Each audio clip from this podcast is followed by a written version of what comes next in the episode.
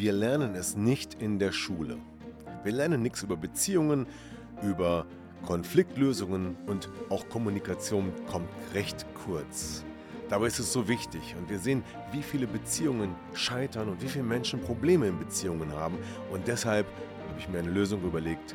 Und zwar mein Seminar Empower Your Love. Wenn du mehr darüber wissen möchtest, dann schau unten in der Podcast-Beschreibung oder folge mir auf meinen Social-Media-Kanälen. Eine friedliche Trennung zu erreichen ist nicht möglich? Oder doch? Darüber plaudern wir in diesem Podcast. Herzlich willkommen zum Podcast Trennung in Freundschaft. Mein Name ist Thomas Harnight. Schön, dass du meinen Podcast hörst. In diesem Podcast geht es um friedliche Trennungen, um Versöhnungen, Konfliktlösungen und andere Beziehungsthemen. Viel Spaß dabei!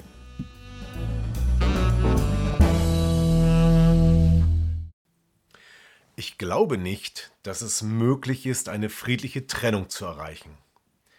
Das sagen ja immerhin ungefähr 15 Prozent, die in der Gruppe Trennung in Freundschaft sind.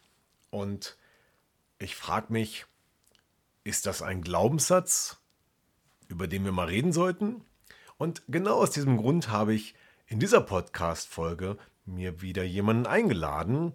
Und zwar, hier ist die Nora Kupitz. Ja, ich freue mich, dass ich dabei bin. Danke, Thomas. Ja, hallo Nora. Ähm, genau, Ne, es geht um das Thema, ist es möglich, eine friedliche Trennung zu erreichen? Und du arbeitest ja als Mentorin und Heilerin und hast da auch das, Themen, das Thema ähm, den Partner besser verstehen. Genau. Und da gibt es ja auch die Situation, zwei verstehen sich nicht. Und deswegen ist es ja vielleicht auch nicht möglich, dass man zusammenkommt, zueinander findet, die Konflikte zu lösen. Und das ist ja so ähnlich wie die Frage oder die Aussage, ich glaube nicht, dass es möglich ist, eine friedliche Trennung zu erreichen.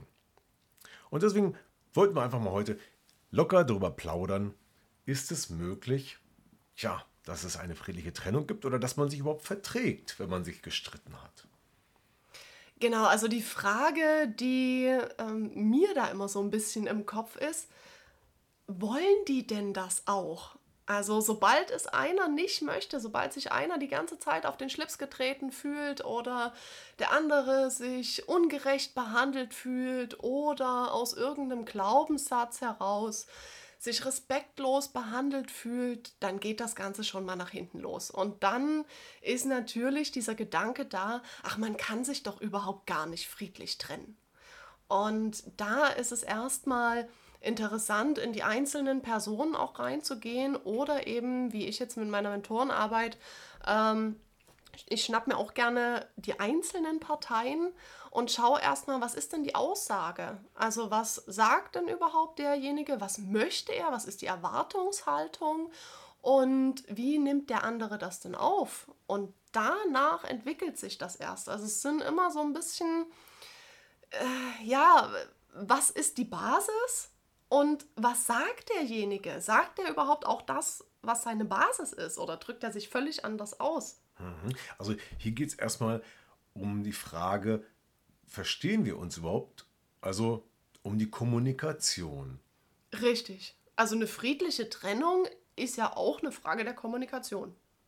Ja, stimmt. Wenn ich nicht in der Lage bin, miteinander zu reden, dann kann man, ja, die Chance ist dann sehr gering, dass es friedlich möglich ist, genau. Oder du redest miteinander, indem du dich die ganze Zeit fertig machst. Ist ja auch eine Frage der Kommunikation. Also, gibt ja gute und schlechte Kommunikation. Sich selbst oder den anderen. ja, sowohl als auch. genau, manche machen sich auch selber fertig und manche machen den anderen fertig und merken es noch nicht mal.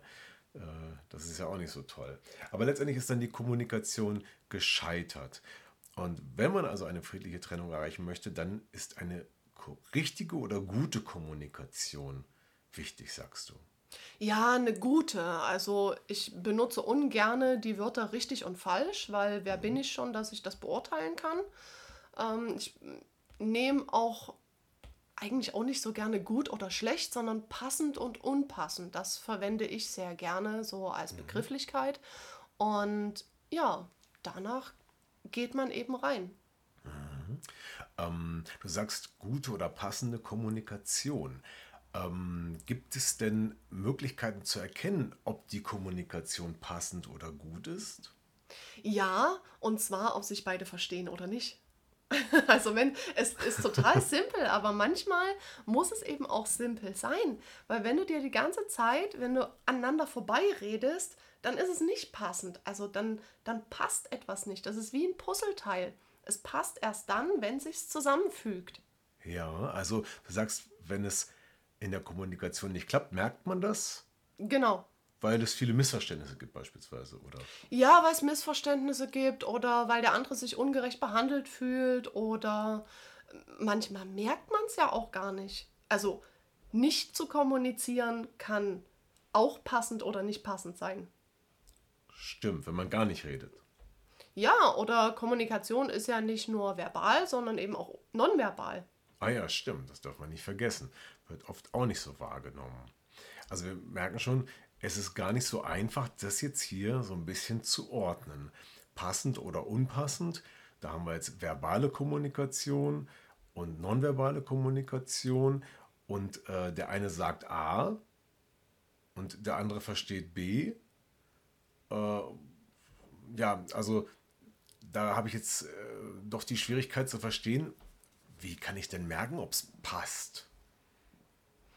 Indem das, was du ausdrücken möchtest, indem du das Gefühl hast, dass das bei dem anderen auch ankommt. Also indem du dann irgendwann mal auf eine Ebene findest. Mhm. Weil das Ziel ist ja, auf eine Ebene zu finden. Und mhm.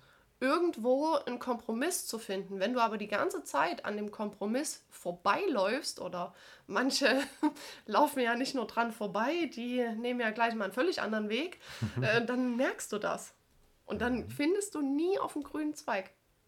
Okay, also man kann ja durchaus merken, dass man jetzt ständig Missverständnisse hat und sich ständig streitet. Ja, was macht man denn? Am besten gleich trennen. Nee. also du kannst dich natürlich für kurze Zeit, wenn es schon so weit ist, mal kurz räumlich trennen oder du kannst mal sagen, hey, mach du jetzt mal fünf Minuten dein Ding, ich mache jetzt mal fünf Minuten mein Ding. Mhm. Oder ich gehe mal eine Runde spazieren und denk mal drüber nach.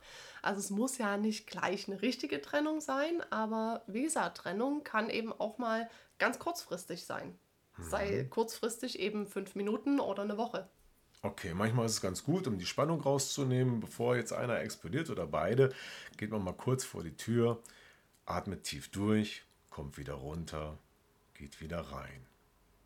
Ja, aber dann wiederholt sich vielleicht das gleiche Theater wie vorher. Und ähm, ja, ich kann mir vorstellen, dass es als Paar dann äh, eine Situation ist, in der man ist, wo man sagt, ja, macht es überhaupt noch Sinn, dass wir zusammenbleiben, wenn wir uns ständig wieder streiten? Welche Möglichkeiten gibt es denn da jetzt, diese unpassende oder schlechte Kommunikation zu verbessern? Also ich frage dann meistens, warum seid ihr eigentlich zusammen? Was ist denn der Grund, warum ihr eine Beziehung eingegangen seid? Oder ähm, meistens finden ja die Gespräche auch erstmal einzeln statt, bevor sie dann wieder zusammenführen, ähm, wo ich mir oder wo ich meinen Klienten frage, ja, was findest du denn oder was fandest du denn? Weil in dem jetzigen Moment finden die sich ja nicht mehr so toll. Mhm. Was fandest du denn mal toll? Mhm. Was war der auslösende Punkt, wo du gesagt hast, das ist er oder das ist er? Der Porsche war es. ja, kann ein Grund sein. Und dann kann es zu Reibungen führen, weil der andere sagt, na, ich bin vielleicht auch mehr als mein Porsche. Stimmt, man will ja nicht nur über das Auto definiert sein, das äh, einen gewissen Sinn hat, um nämlich eine gewisse Größe zu kompensieren unter Umständen, sagt man. Das ist eine Frage der Person. Wenn die Person sich tatsächlich auch über diesen Porsche def definiert und die andere die Definition toll findet, die andere Person, dann haben die ja wieder eine gleiche Ebene. Und dann ist das ja eine total tolle Grundlage. Okay, also wir haben jetzt die Situation, dass die Kommunikation nicht klappt, aber wir wissen jetzt immerhin, dass die beiden sich aus einem gleichen Grund mhm. getroffen haben oder miteinander zusammen sind. Genau. Dann matcht es. Genau. Und wenn das nicht der Fall ist? Na, dann sind sie vielleicht auch nicht zusammengekommen. Okay, dann ist also vielleicht von vornherein schon die Beziehung eine Sackgasse gewesen.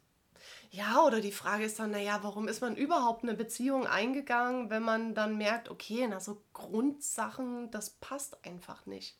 Und das kann auch wieder verschiedene Gründe haben, wie eben materielle Gründe oder sexuelle Gründe. Also es sind ganz verschiedene Sachen, wo man mhm. sich eingebildet hat, okay, vielleicht ist ja da eine Grundlage da, man könnte es ja mal probieren mhm. und sich dann vielleicht nicht getraut hat zu sagen, ja, es passt halt dann doch nicht. Mhm. Ja.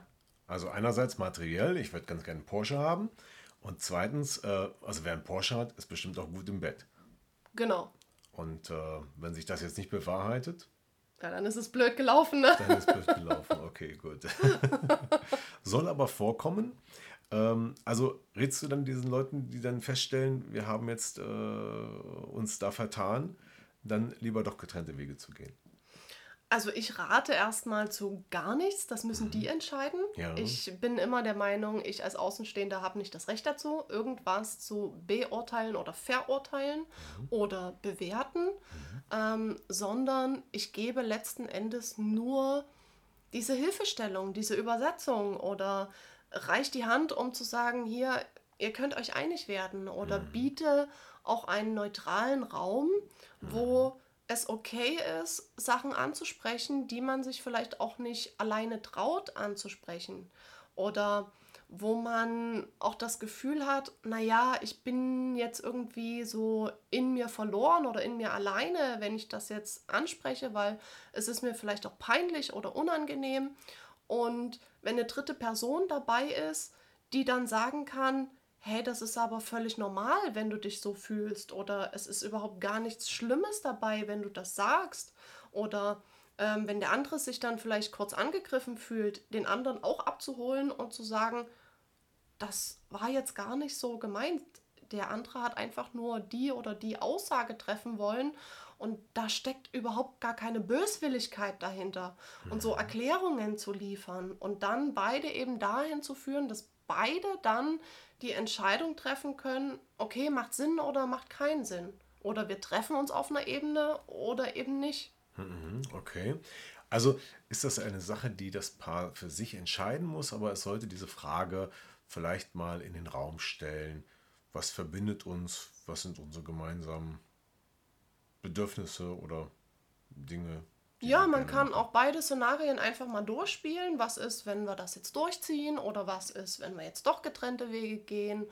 Oder eben was ist, wenn wir jetzt uns temporär einfach mal trennen und wir probieren das einfach mal, ist auch immer eine ganz gute Möglichkeit, um nochmal rauszufinden, hey, was hat uns eigentlich zusammengebracht?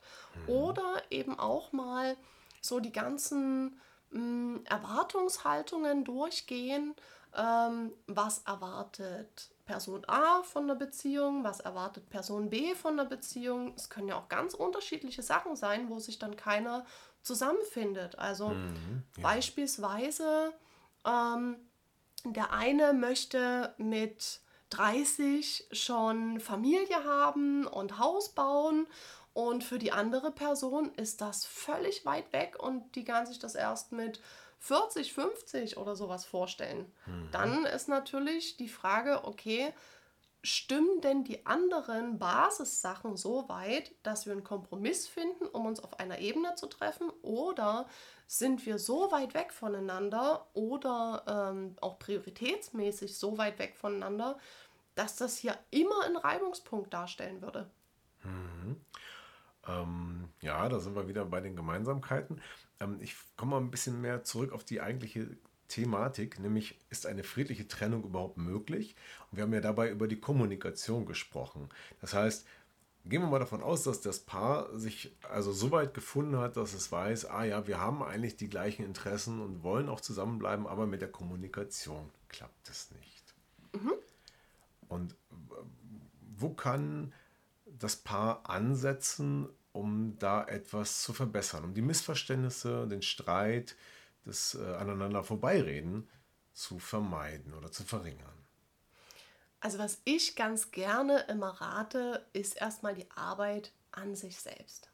Mhm. Denn wenn jeder für sich Frieden im Inneren findet, dann kann er auch nur Frieden nach außen geben. Und für Unzufriedenheit gibt es eben auch immer einen Grund. Mhm. Und wenn du selber mit irgendetwas unzufrieden bist, dann kann das auch ein Reibungspunkt für deinen Partner sein. Und wenn du dann noch nicht mal drüber redest und der Partner gar nicht weiß, was da eigentlich los ist und dann denkt, oh Gott, mit mir stimmt irgendwas nicht, weil er selber auch noch eigene mhm. Themen hat, ähm, ja, dann kann das auch dazu führen, dass du dich auf einmal nicht mehr verstehst.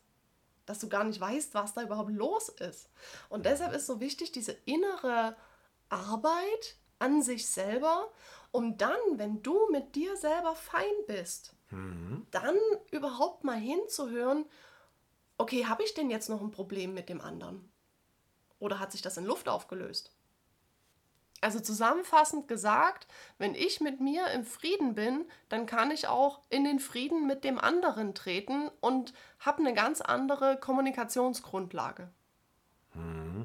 Ah ja, okay, also ich äh, habe das jetzt so verstanden, dass du sagst, ähm, bevor wir überhaupt in die Fragestellung, wie kommunizieren wir richtig oder falsch gehen können, müssen wir erstmal in der Grundhaltung drauf achten, ja. Also sehe ich in dem anderen jemand, der mir positiv gesonnen ist und bin ich selber im eigenen, ja, im eigenen Frieden mit mir selbst.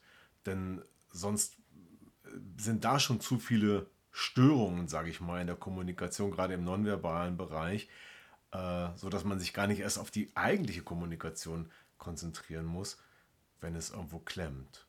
Richtig, und vor allem dann kannst du dieses ganze Persönliche, was der andere vielleicht persönlich gegen dich verwenden könnte, mhm. weglassen und dich einfach nur, wenn wir jetzt mal dieses Vier-Ohren-Modell vor uns haben, auf die Sachebene konzentrieren und sagen, okay, ich lasse das ganze Emotionale jetzt mal weg. Mhm. Was will der andere mir denn eigentlich sagen?